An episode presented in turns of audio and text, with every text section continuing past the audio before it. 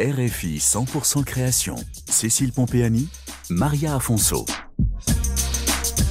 Aujourd'hui, Afrique et Fashion Week parisienne. Nous avons rendez-vous avec le fondateur de Chris Kali, Tosso Ayao, dit Kali. Ce créateur togolais, installé aux États-Unis, conçoit pour certaines de ses créations ses propres tissus. Ces designs sont personnalisés, uniques, mais abordables pour que chacun puisse trouver des vêtements qui apportent bonheur et confiance en soi. Cet autodidacte a mis au service de sa passion sa formation en marketing et publicité.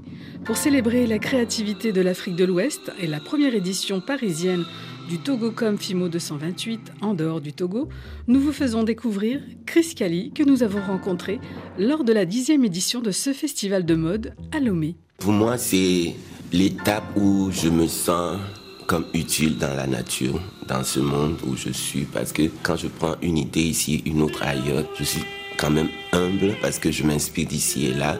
Pour moi, c'est vraiment un aboutissement. Ça me permet d'être moi-même, la création.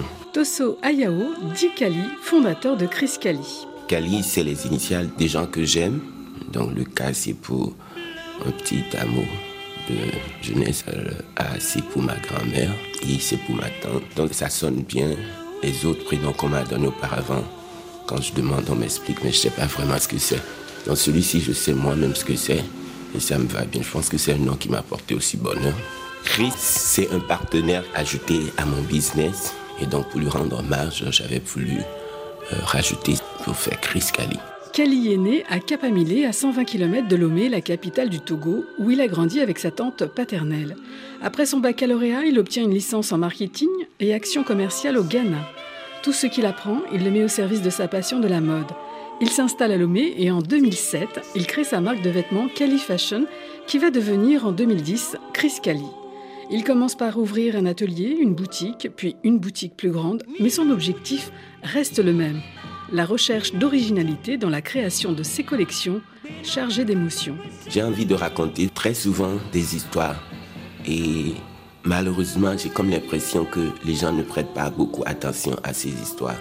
Pour moi c'est comme une thérapie. La collection que j'ai présentée pour Togo comme Fimo, pour moi c'est un éveil africain. On va chercher très loin des choses qu'on a tout près de chez nous. Et voilà, je me suis dit, euh, je vais utiliser des matières comme la calebasse, le raffia, voilà, des petits trucs qui sont là à côté. Je pense que je suis très sentimental. Des choses qui m'ont marqué dans ma vie, pour moi, c'est des petites victoires à chaque fois. Je suis trop reconnaissant de ce que la vie m'a donné et que des gens qui m'ont aimé. Ma grand-mère, c'est une femme avec qui je n'ai pas vécu, mais c'est la femme qui vient glisser secrètement dans le colis qu'elle a amené pour la maison. Tiens, je t'ai mis un billet de 2000. Elle est partie trop tôt. J'ai tellement pleuré quand elle est décédée, mais à un moment, j'ai dit, mais qu'est-ce que je peux faire? Et artistiquement, je me suis inspiré de son visage pour quelque chose que je garde pour l'instant. Ça va être ma collection. Depuis 5 ans, il vit aux États-Unis, à Portland, Oregon, où il continue de créer.